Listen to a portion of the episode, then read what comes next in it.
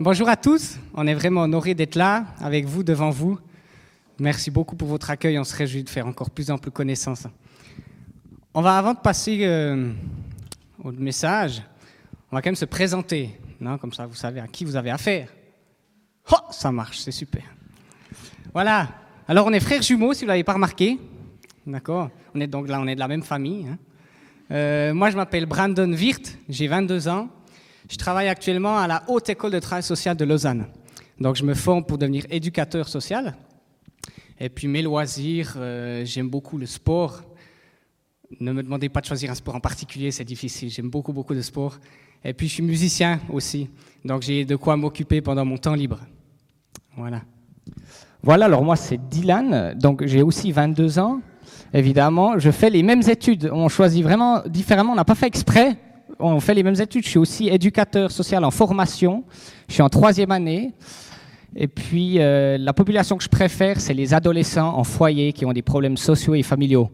C'est euh, un métier pas facile, mais euh, de toute beauté. J'aime aussi beaucoup la musique. D'ailleurs, j'ai eu la chance de jouer plusieurs fois de la batterie dans votre église, parce que ma copine fait partie de cette église. Et puis, j'aime le sport. aussi, en hiver, on fait beaucoup de ski, d'alpinisme. Et puis en été, on aime beaucoup le tennis. Voilà à peu près. Si vous voulez faire plus en connaissance, on pourra évidemment discuter après le culte. Commençons euh, les choses sérieuses. Avec Brandon, on a grandi dans une famille chrétienne avec un père pasteur réformé. En venant là, c'est fou parce que nous, on a grandi dans une église réformée, donc c'est vraiment la boucle est bouclée, comme on dit. C'est beau de pouvoir prêcher dans une église réformée avec une église évangélique, étant donné que notre cœur est évangélique. Vous savez, il y a plein d'avantages d'avoir un père pasteur. Par exemple, les connaissances. Mon père connaît beaucoup de choses et puis c'est hyper édifiant dans sa foi d'avoir quelqu'un qui connaît tout, en tout cas beaucoup de choses sur la Bible et sur la religion. Mais il y a aussi des inconvénients. Et un de ces inconvénients, c'est que souvent, en tant que fils de pasteur, on vous colle une étiquette. Vous n'êtes pas Dylan ou Brandon, vous êtes le fils du pasteur Wirth. À cause de ça, pendant neuf ans, on s'est fait harceler à l'école. Neuf longues années.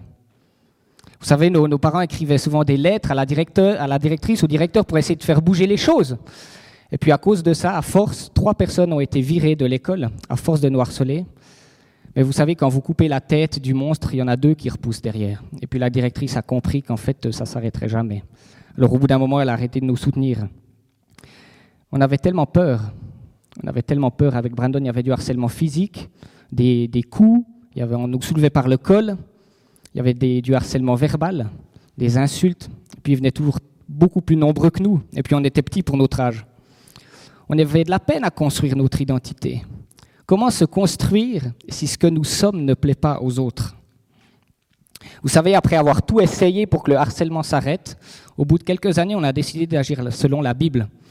On connaît tous Luc 6, 29 qui dit que si quelqu'un te frappe sur la joue droite, tends-lui la joue gauche. Facile à dire, Moins facile à faire quand vous voyez cette personne arriver vers vous et vous savez pertinemment ce qu'ils vont vous faire. C'est pourtant ce qu'on a fait. Frappe Plus fort si c'est ce que tu veux. Encore Vas-y Ça, d'année en année, de jour en jour. Vous savez, le harcèlement n'a pas arrêté, mais la façon dont on l'a vécu a complètement changé. En faisant ça, on a mis notre foi, notre confiance pleinement en Dieu. On vivait ces temps avec Dieu. Et Dieu était au cœur de notre souffrance. On en reviendra par la suite. Et puis, une fois arrivés au gymnase, les gens sont devenus plus mûrs, nos chemins se sont séparés. Et puis, le harcèlement a cessé. C'est seulement trois ans après qu'on les a recroisés à la fête des, des 18 ans que notre village organisait pour les personnes qui avaient la majorité. Et puis on y est allé, on savait qu'on allait croiser plusieurs de ces harceleurs, mais on ne voulait pas vivre par la peur, on ne voulait pas qu'ils dictent ce qu'on pouvait faire ou non. On y est donc allé, on a passé une bonne soirée, et puis à la fin de la soirée, certains d'entre eux sont venus vers nous et nous ont dit, les gars, ça vous dit qu'on aille se boire un verre? Vous savez, ils se sont jamais excusés, ils n'ont jamais demandé pardon, dit qu'ils regrettaient ou quoi que ce soit. Mais c'était pas, venez, on va boire un verre, puis en chemin, on vous fracasse la gueule. C'était vraiment pas ça. Il y avait de l'amour, il y avait du pardon, il y avait du respect. Et à ce moment-là, on a récolté, nous, on a fait notre dernier pas de pardon dont on avait besoin. On a récolté les fruits de nos efforts et de nos prières pour eux. Parce que oui, les amis, on priait pour eux tous les soirs en rentrant. Je disais, mais Père, pardonne-leur, ils ne savent pas ce qu'ils font. Aide-moi à les aimer comme tu les aimes, aide-moi à les voir comme tu les vois. On a vraiment à cœur que ce message soit message interactif. Tout ce qu'on vous partage ici, c'est sur notre cœur. Il n'y a pas de tabou, de questions trop euh, euh, privées, personnelles, gênantes. On a vraiment à cœur que ça puisse euh, aussi vous parler. Donc si vous avez une moindre question, n'hésitez pas à lever la main ou nous couper. Enfin, on croit que tout est terminé. Après 9 ans, on termine l'école obligatoire, on peut aller au gymnase, au lycée, je ne sais pas comment vous appelez vous ici.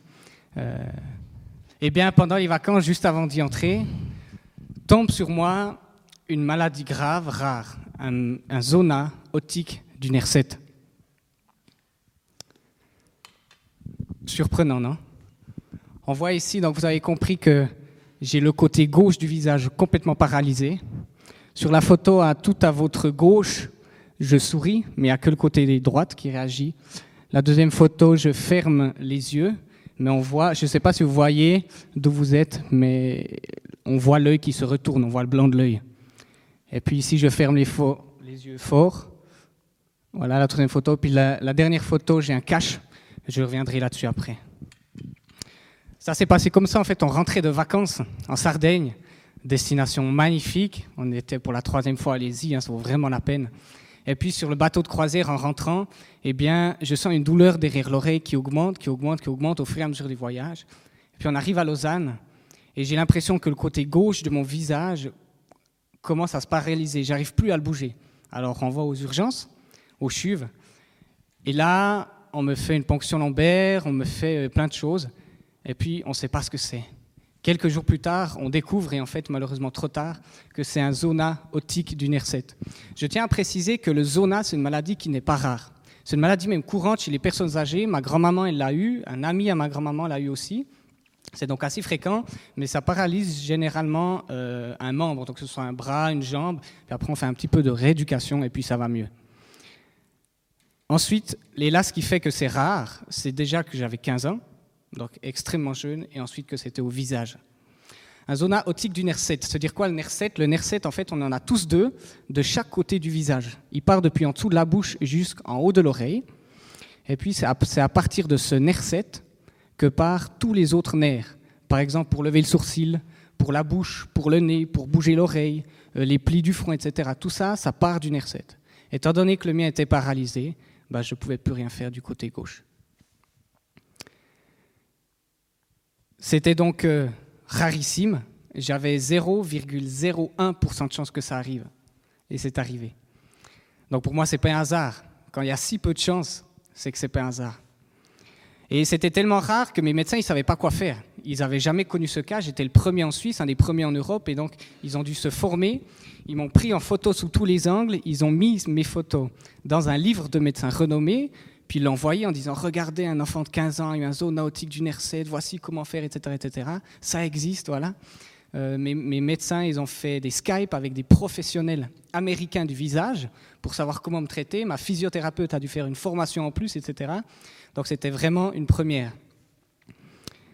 Je devais faire aussi des exercices de, logopédie, de rééducation. Ça prenait 15 à 20 minutes par jour où je devais essayer de masser le nerf pour essayer de le stimuler, de le réveiller. Puis au niveau spirituel, j'ai eu beaucoup d'incompréhension, des petits moments de révolte aussi. Pourquoi moi? Pourquoi ça m'arrive? Pourquoi ça? Mais en fait, j'ai jamais douté de la puissance et de l'amour de Dieu. Et Dieu, à ce moment-là, pendant toute ma maladie, m'a donné un don, c'est celui de la force et de la persévérance. Je dis ça non pas pour jeter des fleurs, mais parce que vous verrez que pour Dylan, c'est quand même très différent. Au niveau des, des récupérations, mes chances de ne pas récupérer du tout étaient supérieures à 70% mes chances de récupérer partiellement à 25% et mes chances de récupérer totalement étaient quasi nulles. Je me souviens, j'étais au stade 6 sur 6 de la paralysie. On venait de sortir des tests pour Louis, voir si euh, Louis avait été touché. Et le médecin a dit Monsieur, votre Louis n'est pas touché, mais vous êtes au stade 6 sur 6 et vous resterez comme ça à vie. Et quand un, enfant de 15 ans apprend ça avec ses parents, ben on s'est effondré. Et ouais, je pensais que ma vie n'avait plus de sens. Il y a un livre à ce moment-là qui m'a beaucoup touché, c'est le livre de Sophonie. C'est un livre qui, moi, m'a beaucoup parlé et je trouve qu'il, franchement, m'a beaucoup rejoint dans la souffrance. C'est l'histoire du peuple d'Israël qui adorait les idoles. Et en fait, ils se sont tellement éloignés de Dieu qu'ils ne croyaient plus en l'efficacité de ses interventions. Et moi, c'était mon combat pendant le zona, et je crois que c'est le combat de tous quand on est dans la souffrance, de se dire, mais même si je ne le vois pas, même si je ne le sens pas, ses interventions sont toujours efficaces. C'est dur à le croire quand on ne voit pas. Et c'est un combat. Mais petit à petit, j'ai finalement accepté la maladie, je n'avais pas le choix, elle était là au lever et à mon coucher. Voilà. Vous savez, toute la famille était bouleversée par ce qui se passait, évidemment. Je me souviens que mes, parents étaient prêts à tout perdre. Ils, cherchaient un appartement sur Paris parce que c'est là qu'il y a le professionnel européen du Zona. Donc on, on déménageait en France, c'était fait. Mais vous savez, alors peut-être que si mes prises peuvent comprendre ce que je suis en train de dire, mais en tant que frère jumeau, on a un lien très spécial, très unique, très fort, très profond. Et euh, quand vous voyez l'œil se retourner, quand vous voyez qu'il peut plus sourire, euh, en tant que frère jumeau, ça m'a traumatisé. Ça m'a vraiment traumatisé. Et puis un soir, j'ai prié Jérémie 29.11 dans ma chambre. J'ai dit, mais Père, comment tu peux dire que tu as des projets de paix, de bonheur pour moi, pour nous, alors que mon frère, il a une maladie quasi incurable et qui le rend laid, on va pas se mentir, il est laid. Du jour au lendemain, il est devenu moche. Mais oui, mais oui, c'est vrai, faut le dire. Et à ce moment-là, j'ai décidé que le Dieu de mes parents n'était plus le mien. Et puis pendant plus d'un an, j'ai vécu comme un non-chrétien. Quand je dis non-chrétien, c'est que j'ai commencé à mentir, à insulter tout ce qui passait, à commencer à voler. J'ai eu une relation secrète avec une fille. Et vous savez, sans que personne le sache, personne ne savait ça parce que j'avais toujours cette étiquette de fils de pasteur. Je ne voulais pas décevoir mon père, je ne voulais pas mettre en danger son ministère. Je ne voulais pas que la paroisse ou le groupe de jeunes le sachent parce que je devais être un bon fils de pasteur. Et c'est pour ça que je parle de double vie. Je vivais cette double vie jusqu'au jour où euh, je devais aller à un camp de ski pour le groupe de jeunes, pas parce que je voulais, mais parce que je devais. Et puis les, responsables à la fin du camp ont offert à tous les participants un livre qui s'appelle Crazy Love de Francis Chan.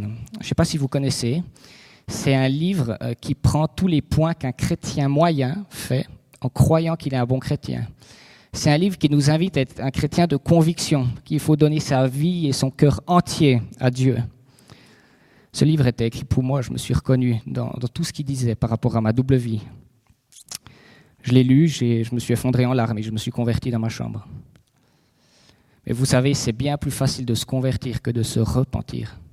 Repentir, c'est passer du nord au sud, changer de direction, abandonner toutes ses habitudes. C'est une vie nouvelle. C'est pas seulement croire, c'est une vie nouvelle. Alors j'ai arrêté de mentir, d'insulter tout ce qui passait, j'ai mis fin à la relation secrète avec cette fille, j'ai remboursé ceux à qui j'avais volé. Et puis, euh, avant d'avoir fait tout ça, il y a mon, père qui a découvert le mensonge de ma vie. Il est tombé sur tous les messages que j'avais eus avec cette fille. Euh, aujourd'hui, je dis que c'est un miracle, mais à l'époque, ça m'a fait vachement mal. Et euh, il m'a dit des choses que j'oublierai jamais, euh, très violentes, mais que j'avais besoin d'entendre pour toucher le fond, pour me rendre compte à quel point je, suis rien sans Dieu, à quel point j'ai besoin de Dieu dans ma vie. Il a dû y avoir un énorme chemin de pardon entre lui et moi, entre moi et moi-même, et entre moi et Dieu. Puis un soir, j'ai écrit une lettre à mon père pour lui dire à quel point je regrettais ce que j'avais fait. Il est venu dans, ma chambre en pleurs. On a pleuré ensemble les deux pendant deux heures. Et puis euh, à la fin, il m'a dit, mais Dylan, tu étais euh, perdu, tu es retrouvé, tu étais mort, tu es revenu à la vie. C'est les paroles qui sont dites dans euh, la parabole dans Luc 15, 11 à 32, la parabole du fils prodigue. Et il m'a donc après habillé aussi, voulait euh, faire la parabole jusqu'au bout, parce que mon père il veut toujours faire les choses jusqu'au bout. Donc euh, il m'a passé ses pantoufles, alors là on le voit très bien. Il m'a passé sa robe de pasteur réformé à Neuchâtel, on est en blanc. Euh, il m'a passé son alliance. Quand votre père vous passe son alliance, ça fait vraiment, c'est vraiment, c'est fort comme message. Et puis à la fin, ils m'ont fait un festin. Et là, les amis, je suis non seulement converti, mais je suis profondément repenti. Et vous le voyez sur la joie de mon visage. Ce qui était dur pour nous aussi, c'était de garder la tête hors de l'eau.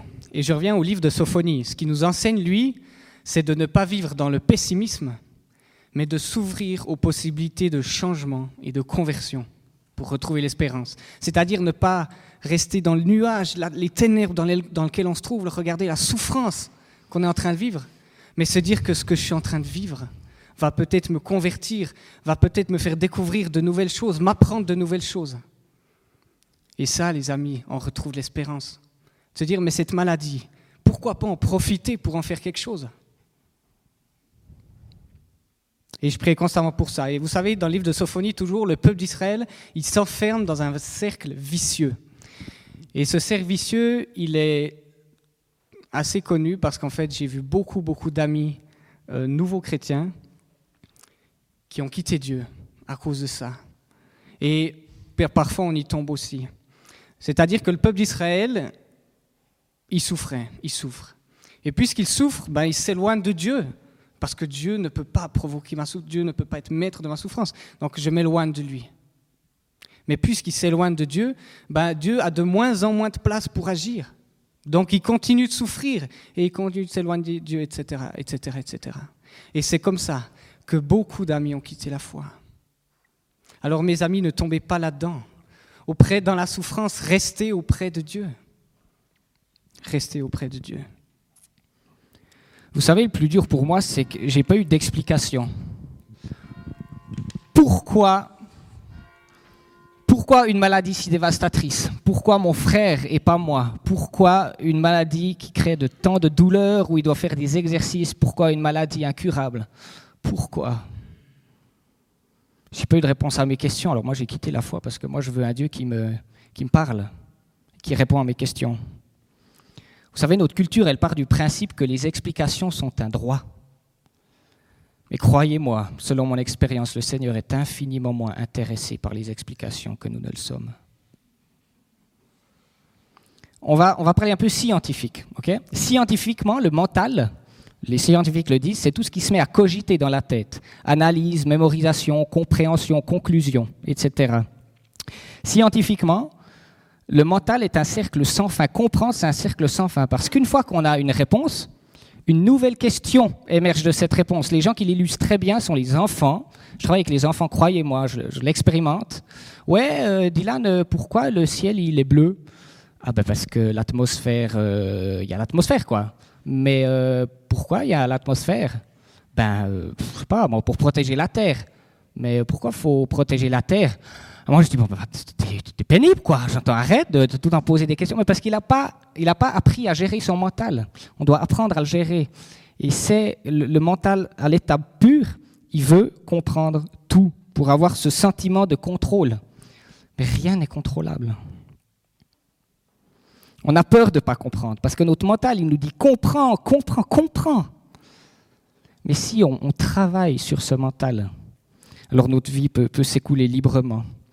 Ce que je veux dire par là, c'est que lorsque vous serez dans une souffrance, lorsque vous serez dans, quelque chose de difficile, vous vous poserez la question pourquoi?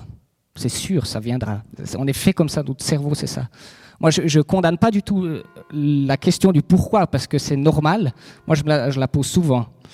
Mais on va réfléchir maintenant à qu'est-ce qu'on en fait de cette question? Qu'est-ce qu'on fait de cette question? Est-ce que je veux plutôt euh, répondre à ce besoin, à cette question, et puis tout faire pour y répondre, ou simplement laisser la souffrance dans les bras de Dieu On va simplement apprendre à la gérer. Est-ce que vous avez des questions? Parfait. Alors au niveau théologique, d'accord, parce que quand même, la personne qui représente la souffrance dans la Bible, c'est Job. On vous en a sûrement déjà parlé, un homme richissime. Du jour au lendemain, il a tout perdu, sa femme, sa maison, ses biens, son bétail, tout. Du jour au lendemain. Il n'a pas eu une seule explication de Dieu. Mais comment expliquer ça? Comment expliquer que Dieu ne donne aucune explication? Eh bien, Par le fait que Dieu se donne lui-même comme ressource. Si nous l'utilisons comme source d'explication, nous démontrons que celles-ci sont plus importantes que sa personne. Et là, on tombe dans la tentation du jardin de la plus vieille tentation du monde, la tentation de se détourner de l'obéissance pour se focaliser sur la fascination délicieuse de la connaissance. Vous vous rendez compte qu'à chaque fois qu'on veut satisfaire cette volonté de savoir pourquoi, on reproduit le jardin d'Eden La seule raison pour laquelle Ève a croqué dans cette pomme, c'est parce qu'elle voulait savoir pourquoi. Pourquoi j'ose pas croquer dans cette pomme? Elle a subi à son mental elle n'a pas pris à le gérer. Et on voit les conséquences que ça a eu énormes. Pourquoi? Mais est-ce qu'on acceptera de se satisfaire de Dieu lui-même, même si aucune explication ne nous est fournie? Ça va? Vous suivez? Vous êtes avec nous? Oui, super. Vous êtes top. Hein Alors, qui connaît le verset le plus court de la Bible À part Marc. oui, tu as levé la main derrière Non Quelqu'un Oui. Jésus pleura, c'est très juste. Euh, Est-ce que quelqu'un a la référence? À part Marc T'as pas Marc? Ouais, ouais, C'est Jean 11, 35. Marc, t'auras eu tellement honte que maintenant tu le sais. Dans, différentes versions, en fait, la, basique, c'est Et Jésus pleura. Donc trois mots, verset le plus court de la Bible. Ça raconte l'histoire de Lazare dans Jean 11, 57. C'est l'histoire, vous savez, on va pas tout lire, ne hein, vous inquiétez pas. C'est l'histoire de Marthe et Marie qui envoient une lettre à Jésus, leur cousin, pour dire que Lazare est malade et qu'il faut qu'il vienne au plus vite parce que sinon il va mourir. Et quand Jésus reçoit cette lettre, c'est pas marqué dans la Bible, mais une des théories euh, dit qu'il a entendu Dieu lui dire Laisse mourir Lazare et ressuscite-le des morts afin que tes disciples voient que j'ai autorité sur la mort. C'est quelque chose de tout à fait plausible parce que Jésus, euh, j'entends, il n'a pas besoin euh, de marcher des jours. Hein. Hop, petite téléportation, hop, salut Lazare. Voilà. Et puis, pourtant, donc dans cette hypothèse, pardon, Jésus, il sait que Lazare va mourir. Il sait aussi que Marthe et Marie vont être très tristes, que tout le village va être très triste. Il le sait. Et quand il arrive quatre jours plus tard au village, Marthe et Marie courent vers lui et lui crient dessus Jésus, pourquoi t'es pas venu avant C'est de ta faute si Lazare est mort? T'aurais dû venir avant, t'aurais pu le guérir. Et Jésus pleura. Pourquoi Jésus pleure? Si je me mets un petit instant humblement à la place de Jésus, j'ai déjà ressuscité des morts, j'ai déjà guéri des malades, j'ai déjà recouvert la vue aux aveugles. Je dis, Marthe et Marie, on se calme deux secondes. Je suis Jésus, le Fils de Dieu, d'accord Lazare sort, puis voilà, euh, situation terminée, d'accord Mais non, Jésus pleure. Pourquoi il pleure? Peut-être qu'il pleure de tristesse, sûrement aussi, mais je crois surtout qui pleure de désespoir. Il pleure de désespoir parce que sa propre famille et le monde n'a pas encore compris le centre de l'évangile. La confiance en Dieu. La confiance en Dieu et même à travers les prières inexaucées. Sa propre famille n'a pas été capable d'attendre quatre jours pour que Jésus ressuscite Lazare. Et pourtant, il l'a fait. Hein c'est une happy end parce que Lazare est ressuscité. Marthe et Marie sont toutes contentes, ils se jettent à ses pieds, enfin bref.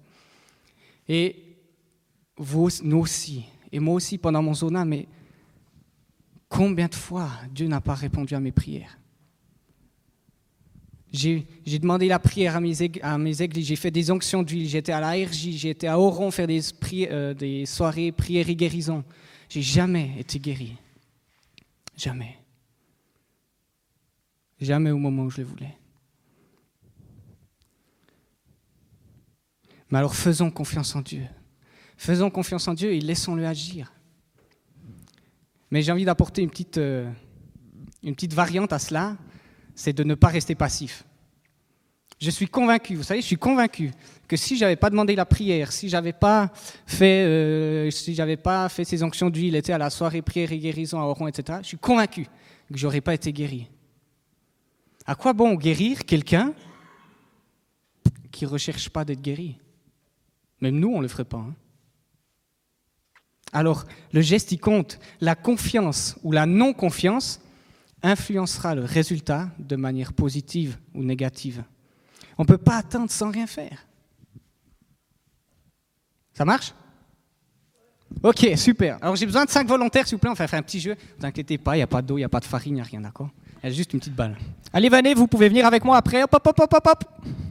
Cinq volontaires, s'il vous plaît. Allez. Non, on peut rester, on peut rester, c'est tout bon, Marc, on va rester ici. Oui, oui, c'est bien, bien, bien, Joël. Une personne. Super, encore quatre. Allez, soyez pas timides. Deux, les jeunes. Oh, incroyable, les jeunes. Trois. Allez, peut-être deux personnes plus, plus sages. Des, des adultes? Allez, n'ayez pas peur quand même. Nous, on est devant, on a 22 ans. Allez, merci, ah, Janda. Magnifique. Une dernière, s'il vous plaît. Clémence, magnifique, merci. Super. Alors, Jean-Daniel, c'est super. Tu vas pouvoir te mettre juste, juste un petit peu à. Mets-toi là-bas, voilà, merci. J'arrive. Vous pouvez vous mettre en cercle, vous quatre, s'il vous plaît, l'un face à l'autre, voilà. Et puis je vais vous donner la balle. On va faire le jeu euh, de la bombe, je ne sais pas si vous connaissez. C'est-à-dire que quand Jean-Daniel dira stop, vous faites tourner la balle. Et quand Jean-Daniel dira stop, celui qui a la balle dans les mains sera éliminé. Ça marche? Ok. Jean-Daniel, donc quand, quand, je te dis que c'est bon, quand tu le voudras, tu pourras dire stop. Ça marche? Vous avez des questions? Tout le monde a compris? Donc voilà, tu te mets dos. Oui, excuse-moi. Ok, alors c'est parti. Ouais, quand tu veux. Ok. Tu peux aller te rasseoir, Merci de ta participation. Ok, il en reste trois. C'est parti, Jean-Daniel, quand tu veux. Merci bien. Il en reste deux. Tu peux y aller, Jean-Daniel.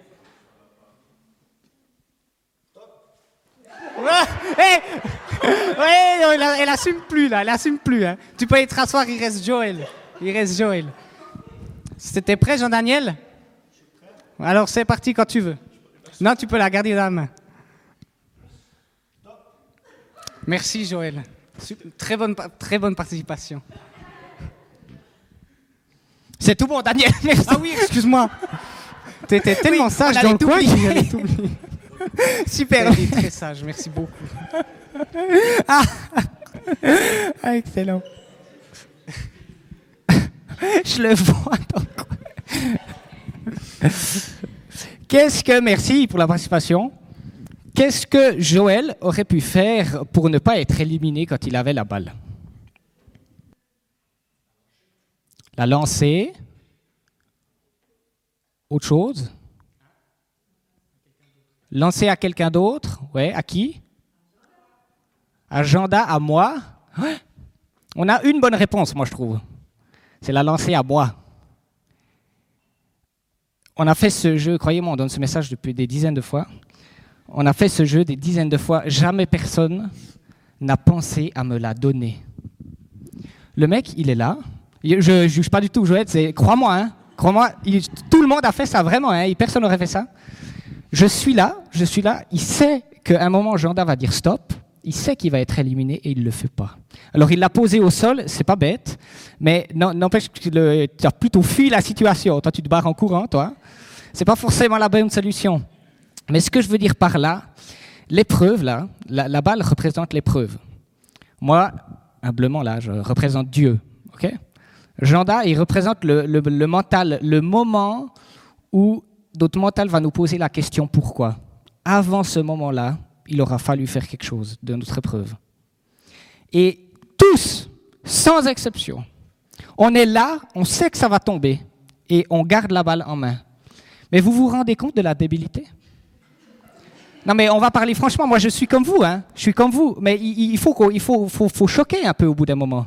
On est là, on, il sait qu'il va être éliminé, on sait qu'il va être éliminé et on n'est pas capable de donner cette balle. On la donne, on la regarde et on se dit mais j'en fais quoi? Dieu est à côté de toi, Dieu est mort, c'est lui qui permet d'être à côté de toi. Dieu va pas venir t'arracher la balle des mains, c'est à toi de la donner. Il a fait tout ce qu'il pouvait à la croix, c'est ce qui lui permet d'être à côté de toi. Arrêtons d'être fixés sur notre souffrance et, de dire mais Dieu tu agis pas, j'ai cette souffrance là, mais qu'est-ce que tu fais Dieu euh, Tu entends pas mes prières, tu entends pas mes cris. Mais vous imaginez Dieu à côté, mais le pauvre, quoi. Moi, des fois, j'ai pitié de Dieu, mais il se fait, il, se fait critiquer alors qu'il a tout fait, quoi. Arrêtons de se focaliser sur cette souffrance et donnons-la à Dieu qui est à côté de nous. C'est le principe même de la foi chrétienne, la confiance en Dieu. Il faut savoir se confier à Dieu. Attends, prenez l'exemple de Pierre qui marche sur l'eau en direction de Jésus dans Matthieu 14, 22 à 33. Jésus le, demande de, rejoindre, il, euh, marche sur l'eau, et quand il a le regard fixé sur Jésus, Pierre marche sur l'eau. Et du moment où il quitte le regard des yeux, où il regarde dans quel pétrin il est, le texte dit qu'il coule immédiatement. Il coule immédiatement. Et la réponse de Dieu face à ça, Jésus, pardon, est homme de peu de foi. Je ne sais pas vous, hein, Pierre, c'est le héros de ma vie. Le mec, il sait pas nager. Il est sur une barque, c'est une planche en bois. Il y a la tempête. Il voit un fantôme arriver au loin. Il lui demande de sortir de la barque pour euh, nager sur l'eau. Il nage sur l'eau. Jésus lui dit Homme de peu de foi. Mais on a beau faire des choses extraordinaires. Si tu n'as pas compris ce qu'on est en train de vous dire, tu es un homme de peu de foi. La confiance en Dieu. Arrête de vouloir regarder dans quel pétrin tu es. Arrête de dire, mais Dieu, tu n'agis pas dans ma vie, dans mes épreuves. Donne-la à Dieu. Regarde Dieu dans les yeux jusqu'au bout. Il est essentiel de mettre en lui toute notre confiance. Voilà, ça vous dit la fin de mon témoignage quand même? Parce que vous, l'avez peut-être découvert, en fait, c'est une happy end. Hein?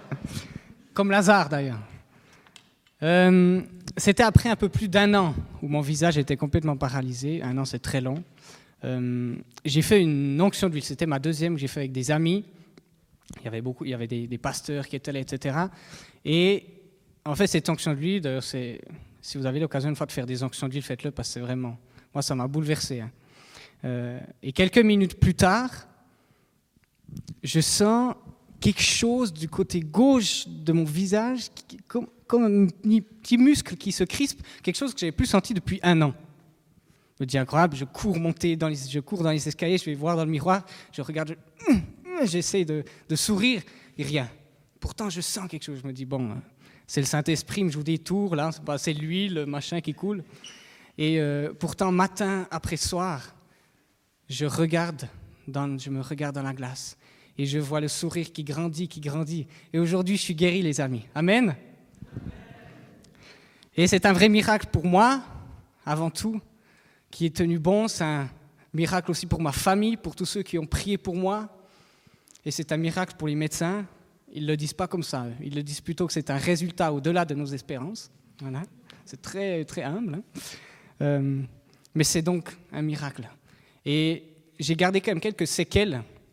Euh, par exemple, le froid quand je vais skier, quand je vais dans la neige, là où il fait très froid, je dois mettre une cagoule pour me protéger le visage, le nerf, sinon il risque de se recrisper et de reprovoquer un zona. Euh, quand je lève les sourcils aussi, il y a le côté gauche de la bouche qui se lève en même temps. Vous pourrez venir me demander après. Ne vous inquiétez pas, je prends, je prends pas mal, d'accord? Vous pourrez dire, ah, moi, lève les sourcils pour voir et tout.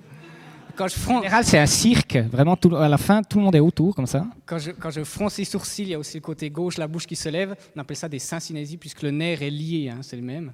Voilà.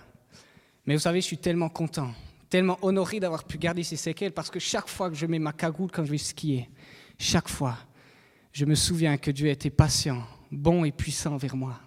Et pour rien au monde, je les abandonnerai, ces séquelles. Dans Daniel 2, 21, il est dit, à travers chaque épreuve, Dieu nous transforme. Il désire nous enseigner à travers chaque expérience et nous donner de la sagesse.